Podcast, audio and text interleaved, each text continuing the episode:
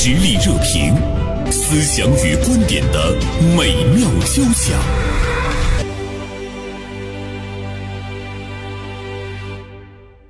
中午好，听众朋友，欢迎收听实力热评，我是袁生。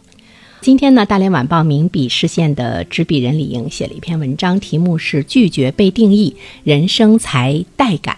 啊，说到的呢是清华大学在读的一位研究生，最近呢是参加了第七十二届世界小姐中国区的总决赛，并且呢还是取得了奖项。那我们会来探索一下呢这个问题。今天请进我们直播间的还有呃一位全职妈妈啊，她的名字呢叫蒋晚秋。其实她在现在做全职妈妈之前，曾经呢是我们大连好几家公司子公司的这个总经理，比如说呢大连天港集团子公司的总经理，也曾经呢在我们大连华信计算机啊等等呢这样的的企业中呢做这个高层的管理人员。其实她的人生在某种意义上来讲呢，也是呢呃一种不设限。的人生。那么今天呢，呃，就和李莹还有呢蒋晚秋共同呢来讨论一下。二位中午好，中午好，中午好。嗯，哎，首先还是李莹给我们详细的说一说，就是你关注到的，呃，这个清华大学在读研究生参加这个世界小姐评选的事儿，好吗？啊，呃，当时看到这条新闻的时候。呃，最打动我的应该是这个洪同学对于社会舆论对他的质疑所进行的回复，我觉得确实是一个高知女性应该就是应有的态度。然后他主要是这么说的，因为大家会觉得，哎，你是一个呃，应该是清华大学科研人员的身份，那你不应该出现呃抛头露面的这种选美的这种看起来。好像金玉其外的这种活动，对对啊，不应该出现在这样的舞台上。但是他是这样回复的：他说，我想通过这种自信、健康、大方的美丽，来打破人们传统意义上对理工科女生的偏见。他这里就提到了偏见。嗯，然后我就当时想到，好像大家都有一种标签化，然后都喜欢给人设，好像你是理工科女生，你就应该是一个啊，看起来。不太像女孩的一种书呆子的模样，然后我觉得她肯定是要用自己的这种行动来告诉世人，我。不是被你们定义的那个样子，嗯，我觉得这一点是比较打动我的，所以我选择了这个点，呃，来提醒一下大家。其实她也是一个很漂亮的女生，是的，在这个选美中也获奖了，对对对，这个就更让人家觉得嫉妒了。不但有颜，由内而外，嗯，所以她这个是一个全方位发展的女孩，而且她的人生是不给自己设天花板的，成长没有上限。她可能在呃大学期间觉得，哎，我原来选择的专业我已经做得很好了。但是我又看到了一个新领域，我特别喜欢，同样可以在很短的时间内做得非常，哎，觉得计算机，呃，涉猎进去之后发现非常有意思，他已经可以钻研到博士申请博士的这样的一个水准，一直在追逐自己的那个喜欢的天地。对，人生不设限，天地始为宽，他会发现他的道路越走越宽哈。对，哎，说到这个的话呢，我昨天特别和蒋晚秋。进行了联系，后来我还跟李莹说：“我说我觉得她的身上也是体现了一个人生不设限。比如说，她刚生完这个第三胎，呃，其实是四十多岁生的第三胎，是吧？嗯，行，我们先不说晚秋，一会儿我们再说。我们先说这件事儿。当时我把李莹写的这个稿子传给你的时候，给你触动最大的是什么？我也很受触动，因为它很具有代表性的。对我的触动比较大的是两个方面，第一个就是。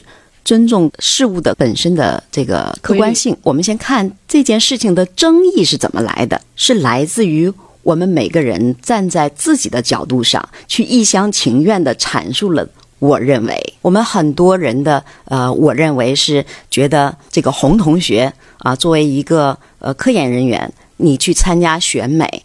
然后你的身份和形象可能与这个事件不相匹配，但我们如何才能尊重事实？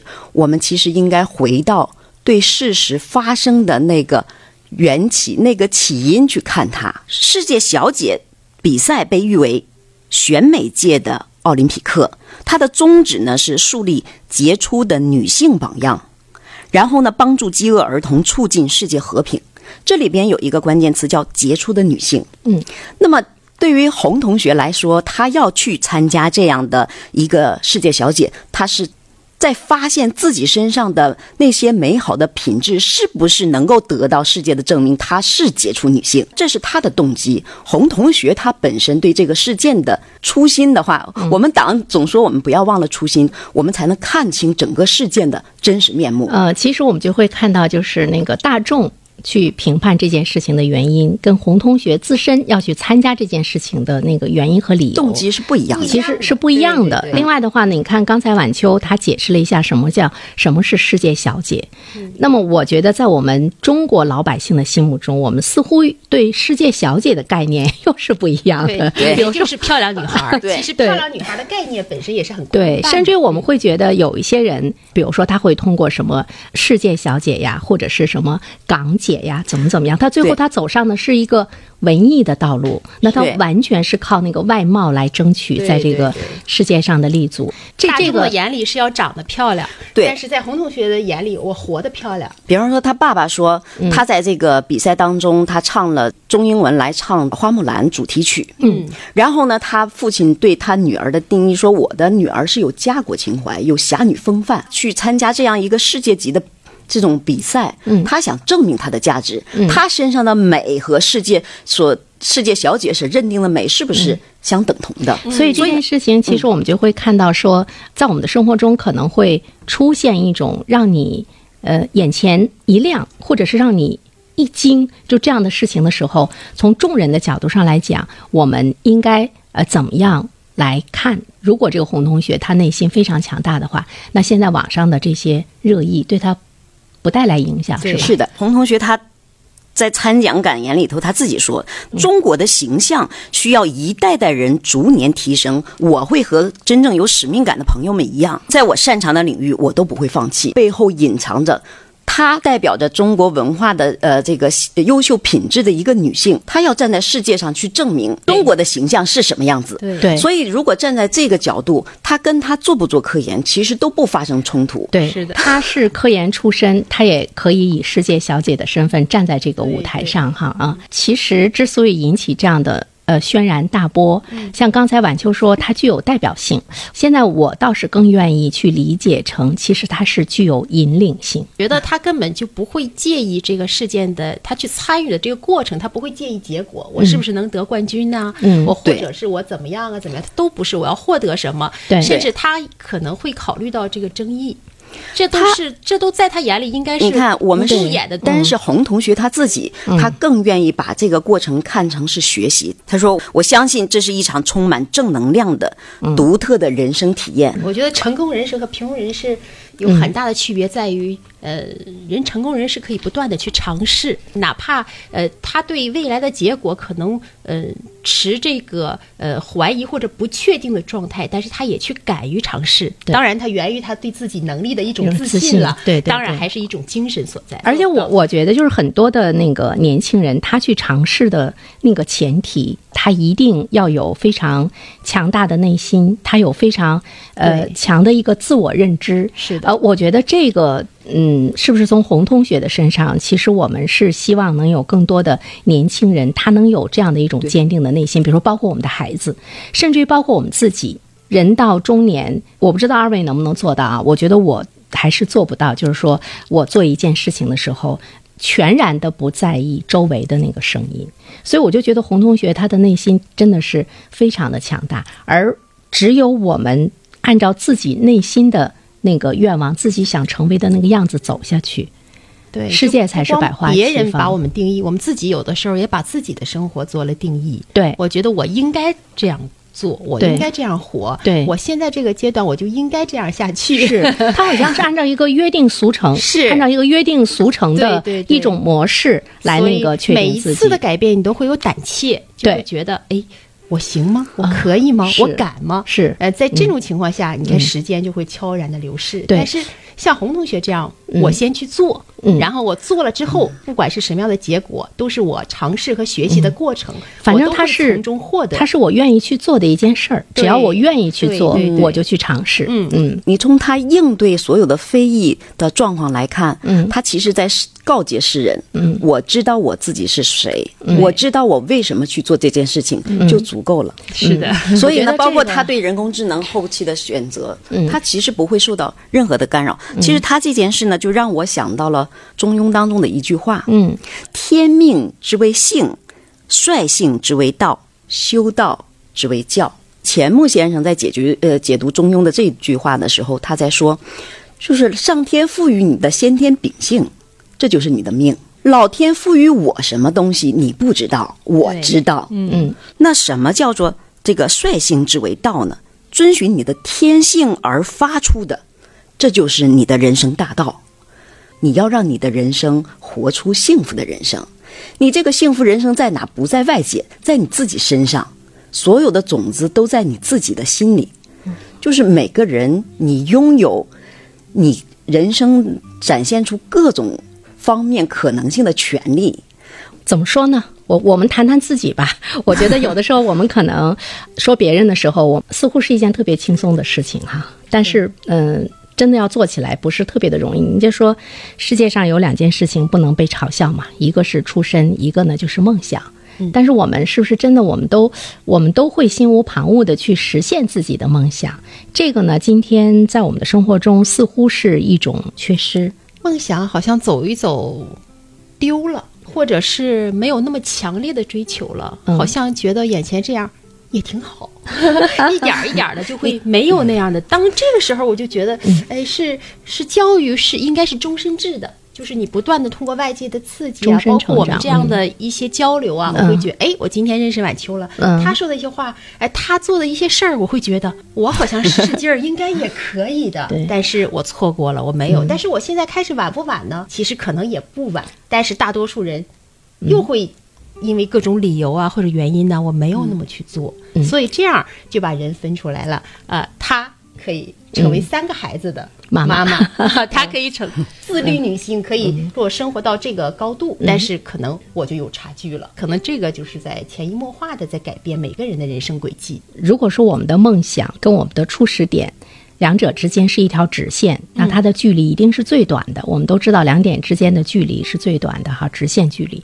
但是我们会发现，我们总是呃走得很远很远之后呢，可能就就偏离了你最初的那样的一个梦想。那么，其实，在这个过程中，到底是一些什么样的原因让你偏离了？来自于我们对现象现象带给我们的一些迷惑。这些现象它们是纷繁变化的，但是我们没有守住我们最根本的那些不变的东西。中庸里说“天命之谓性”，他这句话其实就是王阳明说的“你本自具足”。我出生了，我是女人，我具备女人的特性，我必须尊重女人特性，这就要我行道了。这些东西是不变的，你遵循它了，你才能活出你幸福的人生。你就是一朵灿烂的鲜花，绽放了你自己。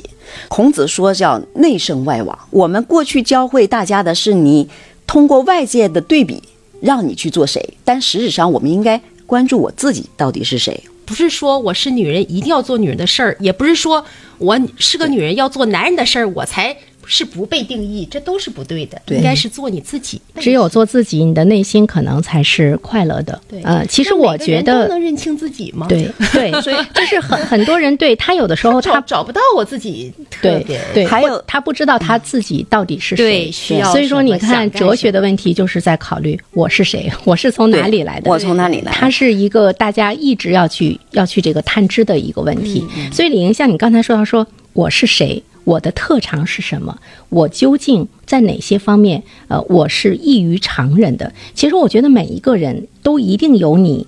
异于常人的地方，就你跟别人不同的，有你自己的那个擅长的地方，有你自己特别喜欢、沉浸于其中、废寝忘食的地方。但是我们是不是都找到了？对，是得不断的尝试，有这样的机会，有这样的能力去不断的尝试，才能发现自己可能是在哪些方面更擅长。对，你向晚就嗯做、这么多的职业，或者是我一毕业就干这个，我一直干到现在，可能还是不一样的。我没有尝试别的行业，我是不是更适合？很多人的也不完全是这样的，就是你看我刚才讲到这个中庸的前两句话，第三句话我一直没解读，嗯就是修道之为教。就我为什么说教育出现了问题？我们人生的大道在我们的心里，但是我们心里我们自己看不到，所嗯。以就像那个袁生老师说，我不知道我的先天禀赋是什么，我要借助于外界的力量去发泄我自己。所以其实我们的思维停留在我们只看现象，但古人告诉我们，你如何去认知自己，你要通过环境里头，你与人打交道，与天天地自然打交道，然后才能碰撞出你内心的这个力量，就像一个种子。说种子发芽，它需要外界的阳光雨露，但是它所有的力量全部内化在种子里边。一颗种子，你看它小小的，可是呢，当它长出根须、长出叶、开出花、结出果的时候，这全部是它自己内在的，不是外在挂上去的。嗯，所以呢，其实我们被原来被教育的方式，是我们试图从外在找，然后往自己身上挂。我们不知道从内在挖掘，所以我们不知道反求诸己，看到任何的事情去强化自己。好，这样的啊，一段片花广告之后呢，我们再继续。以独特的观察视角，发现时代的蓬勃力量；以敏锐的内心感知，寻找我们的精神家园。实力热评，名笔与名嘴的实力碰撞。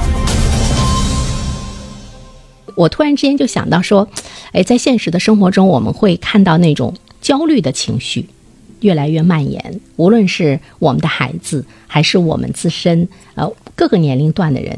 其实我们要去想一下，就是你，比如说你焦虑、你抑郁，或者是你抱怨、你愤怒的本身是一种不满。有的时候我们会说啊，你对周遭的不满，归根结底是对自己的不满。我们经常会说，你要心平气和，你要这个心静，呃，你要跟那个世界更好的共处。可能是我们对自己，如果达到了一种内心来说，对自己达到了一种满意，其实你对世界恐怕也是满意的。丽英对自己满意吗？哎呀，突然感觉好正式的问题，我自己想一想，满意吗？嗯，呃，好像很多时候，为什么说定义不被定义，还是我们活在别人的眼光里，嗯觉得别人对我满意，我才是满意吗？我自己对自己满意吗？我好像都没思考过这个问题。就像晚秋说的，从来没问问自己内心你真正需要什么。嗯你是否喜欢现在的生活方式？呃，你的就是和别人相处的态度，呃，是不是你就像人人家说的，我是不是一种迎合的这种性格呀，或者是怎样啊？这种很多事儿真的是跟定义和不定义有很大关系。以前没有想的这么多，嗯但是刚才袁硕老师一问，满意吗？给我时间，我要想一想。或者是说你觉得哎对自己的哪方面比较满意？这个可以回答。我觉得首先你要个头儿吧，我想说个头、身材，就是身材的保持，对自己非常满意。其实李莹也是非常有才华的，我觉得你在那个事业的追求上一直也没有停下脚步。嗯，没有，我可能我对自己比较满意的是，我可能是性格的，呃，性格比较能看得开，嗯我很难。就某个问题钻牛角尖儿，我非得怎么样，我必须怎么样，嗯就包括教育孩子这样。昨天又被同事训了一顿啊，这个孩子就霍霍在你手里了，你不应该这样对待他，怎么怎么样。嗯嗯但是很多时候，我想说，孩子非得按照我要求的他长成这样吗？大家都得上九八五或者上上二幺幺吗？我儿子也必须这样吗？嗯我说这种必须是不是他需要的必须啊？还是我为了我的面子我需要的呀？嗯我说这个时候，我觉得呃，可能如果说他在这个走独木桥的过程当中被挤掉了，肯定会有一些遗憾，会觉得诶。父母智商也不差哈，孩子为什么？但是经常会刷到抖音看到，哎呀，清华的博士后，我的儿子考五分，啊，心坦然了。咱们毕竟还没做到清华的博士后，嗯，然后就是说，很多时候。当你就是受教育到一定程度，包括洪同学他的这种呃非常开阔的人生观一样，就是你会看得更高更远的时候，我们不能局限于短短的一次考试，或者是短短的这三年时间，他在中学学的怎么样，或者他在高中学的怎么样，就像。在呃那次开家长会，老师说的一句话特别好，他只是人生长河中很短很短的一段时间，并不能决定这个人这终生会成为一个怎样的人。所以说，对于孩子的这样的一个教育的理念，我我觉得你自身是认可的，呃也也是。对，不管大家认不认可，我觉得、呃我的孩子在做人上，在人格上或者其他上，只要他是一个健全的啊、非常积极、阳光向上的，所以说，我我觉得我在你身上也看到了洪同学的一种精神，就是就是坚持自己。呃，无论是对自己的看法，还是还是自己的那个教学的理念哈，自己的教育的理念，这样的话，其实你你是不纠结的，不纠结会。不会后悔是吧？所以晚我我同样的问题是想问你啊，满意吗？你觉得你是走了一条你特别想走的一个道路吗？嗯，袁生老师怎么说呢？我想换一个词来，嗯就我不能说满意还是不满意，我想说感恩。嗯。嗯、就像您刚才说，我并不是因为擅长传统文化才去了解，而是我的人生遇到了瓶颈，啊。我也有很多跟您之前问的困惑一样，就找不到自我。我可以当好一个职业经理人，嗯然后我可以做很优秀的自己，但是突然间你会发现，你可能做不好一个母亲，就是来自于别人的非议，嗯嗯来自于学校对孩子的评价，嗯来自于等等你的各方面的一种无奈。嗯然后呢，那你就很焦虑。那这些困惑我如何去解？就当你解不开的时候，嗯啊，最后我遇到了传统文化，嗯是他帮我解开了。我为什么说不不能说满意和不满意，只说感恩？嗯，我们生命的到来是不能由我们选择的。嗯，我们遇到的很多事情，所以我要说感恩，就是说我过去。呃，我曾经有对自己满意的地方，我曾经有对自己不满意的地方，甚至我也得过抑郁症，很严重的抑郁症。嗯嗯啊，然后也会呃质疑别人如何看我在事业和家庭之间的选择。嗯，如果我去迎合他们，然后我就完全就懵掉了，就嗯你控制不好你的人生。如果你去迎合他们，我就不会勇敢的在我 四十多岁的时候再生个老三。就是我来做一个全职的 职的老三的妈妈到来，其实就我我认为也是老天在考验我。嗯，就你到底理不理解什么是生命，尊重世经事物本来的样子，尊重客观规律。嗯，那就现在也没有计划生育了，来了，其实我就是应该要到的。对，就是当我的心不忍心把这个孩子，嗯，拿掉的时候，就是我要尊重他，他也是一个生命，他也需要他的成长。那其实我就能放下我自己。其实我们很多人的苦恼是来自于我们放不下我们的感受，知道就是每一个感受其实它可以转变的。其实我觉得这个感受，有的时候我们要去认认清楚，就你这个感受是我自己的真实的感受，还是呃外界对，被别人定义下来的投射到我内心的一个感受。但是我们有的时候，我们要真正的就是完全按照你的那个理想、你的爱好、你的个性呃去发展的话，你会感觉到。社会支持似乎不是那么很多，你会很孤独。就怎么样坚持自己走下去？所以呢，其实我们现在就是要强大自己的内心。什么方式呢？怎么样强大内心？对对，自己四年来的理解，嗯你要学会屏蔽外边的一些杂音。同时呢，当你面临一个困难的处境或别人的非议的时候，嗯这个孔子有话叫“行有不得，反求诸己”。你要学会拿这种你不适应的来问问自己的内心，嗯，而我的这种。不高兴来源于哪？我有没有认清事物的真相？你会从你困惑的感受当中把它转换成人生的智慧。那我们为什么来关注了洪同学？嗯是因为他有智慧，他真正应对那些杂音的时候，我们从他身上看到的是智慧对，这是值得我们去是学习。看到了我所不能，才会突然之间触动对才会叫醒你，对吧？其实要知道，每一个人他内在的这种潜能是无限的。当我们看不清自己的时候，你就看一看大自然的生长，就是我们家那个院子里的竹子，你会发现。啊，同样的雨露的那个浇灌，但是它如果它就是那个参天的竹子，它会长得特别快，不会顾及你如何看待它。嗯、我觉得就是，嗯、其实人在这个社会上生存是一件蛮艰难的事情。就是，比如说我们看到洪同学，他成为今天的他，那他事先的一些经历，比如说他是如何考上清华的，对吧？在这个过程中，他的那个家庭是怎么把他给教育出来的？你去探寻的时候，你就会发现，我们每一个人，你成长的那个那个途径其实是不一样的。嗯，所以我们怎么样真正的能够按照你内心的样子，让你自己开出花？我个人觉得哈，就是那种不容易。呃，你必须要去想到，要去面对，你要去想到说，呃，我怎么样可以去摒弃它，而且你还要考虑到，比如说对我们成年人来讲，我们怎么样考虑到我们能够立足？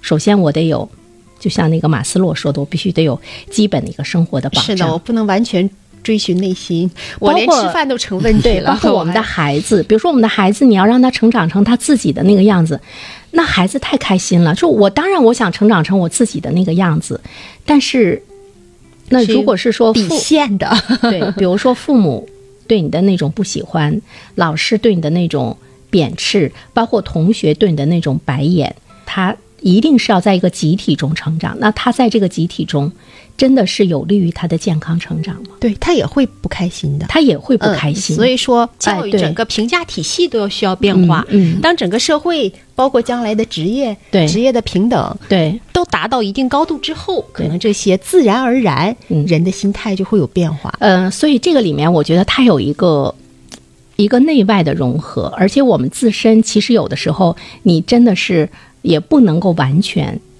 不关注外界、不听外界的那个声音，独自的前行。其实不是不听外界的声音，嗯。就是我们要学会把外界所有遇到的事情转转换成你内在的东西，我觉得转换是，这就是生命的力量。我觉得转换在某种程度上来说，呃，我我想跟你讲一个故事，嗯，的一个台湾的妈妈的故事，嗯。啊，就是我想通过他的一个故事来分享我们如何去转换。台湾的黄妈妈，她呃的儿子在二十七岁的时候被不良的少年给杀害了。嗯，你想这样的一个妈妈，她内心是不是无比的悲痛？对，她对那个孩子，就是杀死她儿子的孩子，会痛会痛恨死的。对，仇恨甚至可是她做出了一个惊人的决定，嗯，他收养了那个杀死她孩子的少年犯，成为自己的养子，然后给他充足的爱，然后他化解了他的悲痛，他把他的感受转成了人生的智慧。所以呢，其实这个就是一个很生活当中很现实的一个案例。说我们为什么要尊重客观规律？你要同时呢，你要知道，你要从你的感受当中去强大你自己，转换成你能驾驭，你能驾驭你自己的人生。它就是你，你把这些外界的当成阳光雨露去滋养了你。所以呢，你你你是一个什么样子，你能开出花，全部都在于这样，你就能长出来，你就不需要去羡慕别人。对，不管是这黄妈妈还是红同学，都是社会中的极个别。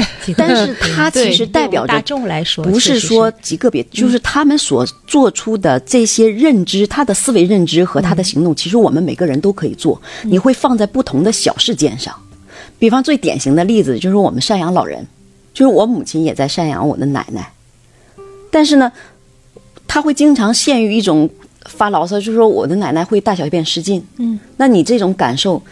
你你总在折磨你自己，因为这个老人他大小便失禁的问题是不可能解决，它是结果。对，那我们总在结果里去纠就去纠缠，纠结就我妈妈是会什么呢？就是说，好，我知道你大小便失禁，然后呢，我还还给你吃很多的东西，然后呢，你一旦大小便失禁，我就会特别苦恼。嗯我说妈妈，你你既然苦恼，那你应该换一个，把你的感受转换成你的智慧，你少给他吃一点，或者啊。或者就是你啊，你当你接受说，我我这个我要考虑老人他的不容易，他才会大小便失禁。对，你把你的感受给他放下，真正转换成智慧的时候，其实我们就变得强大了。我觉得那就是一种超脱。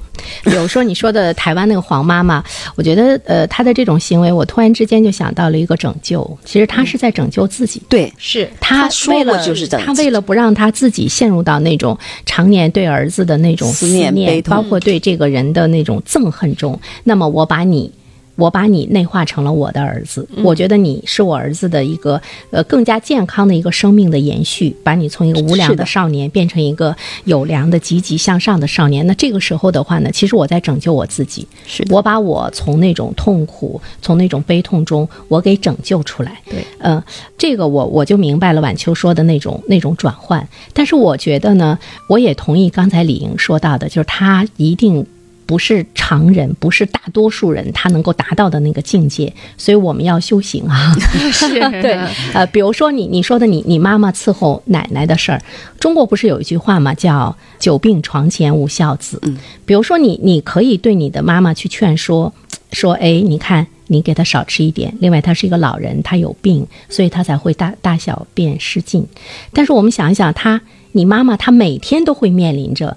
她要去伺候一个大小便失禁的人，他可能一天不止一次要为他清理，要为他清洗，就是他怎么样去把把这个转化成他内心的一种爱和一种理解。就是你的思维认知，嗯。就是当你发现你所面对的事情只是结果，嗯，那你其实不应该拿结果去折折磨自自己，嗯。那那你只能从因上去。那同时呢，比方说，我也会跟我我的母亲去劝说，嗯然后我会给她一些安慰，就是说我看到了你在照顾我的奶奶，你老了一定放心，我不会把你送进养老院，我一定要亲自的像你照顾奶奶一样去照顾你。这个就是一个非常好的一个一个爱的延续和传递，包括一种爱的回馈。对，同时呢，我也会教会他，你不要抱怨，然后。嗯，就开启你的智慧去解决办法。比方说，如果你觉得你年龄大了，照顾奶奶这件事情你力不从心，嗯，那我们可以请人，嗯，就是你教会他解决问题的办法，而不是沉醉在抱怨中。抱怨当中。嗯嗯，那晚秋，你生活中一点抱怨都没有吗？比如说你，你你 曾经在职业上那么光彩，完了现在生了老三，作为做一个全职的妈妈，对，呃我就一直好奇，想问问晚秋，你说这个女性对女性来说，呃，一个好的家庭主妇和一个呃事业上相对哈、有一定成功的女强人来说，她俩可以兼得吗？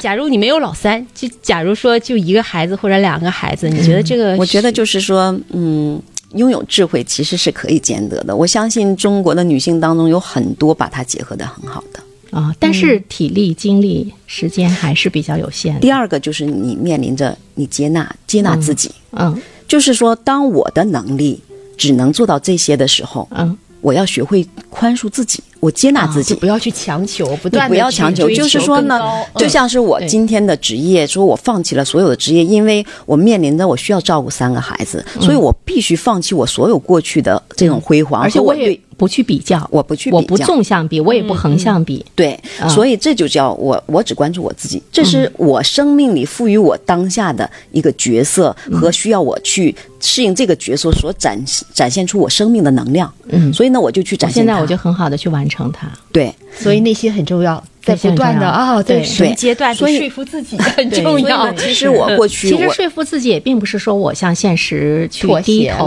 我去对妥协，其实不是对，因为妥协的话，你就不会再有成长了。而且呢，我我想分享我真实的这个家庭的案例。嗯就是当我不能把我自己定住的时候，其实我的家庭整个是一团混乱。嗯，我们过去的解决问题总是试图从别人身上去解决问题，对，所以呢，当我你会说老公，啊我不知道回来照顾吃照顾对，是我曾经就是说我有一个时间段同时有两份职业，嗯。所以呢，我有一段时间我大概是在沈阳和大连，我周一到周四的时候是在大连，然后周五、周六、周日是开长途车跑到沈阳，我两两地我基本上是没有时间去照顾孩子，还、嗯。我会受到很多的指责。对，但是别人指责我的时候，我也会陷入感受，对。不我我很不容易啊，对。你们为什么不担心你们的责任？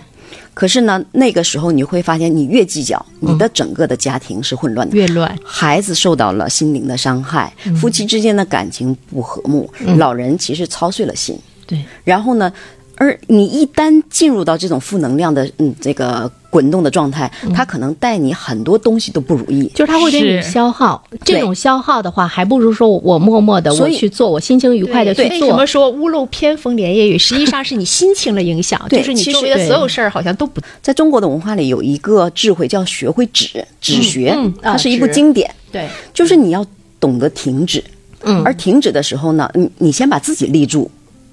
我先不要管外面的纷乱复杂，我、嗯我能不能把我自己定住？我能不能认清我自己？就像说那个回到那个哲学问题，我到底是谁？我要从哪里来？我要到哪里去？嗯我把我自己定住了，然后呢，其实你发现你周围的人都在改变，我就想到了做好自己，可能做好自己是最重要的。对，嗯，呃，对别人的那种埋怨和期待，李莹，你有没有时候觉得其实没有用？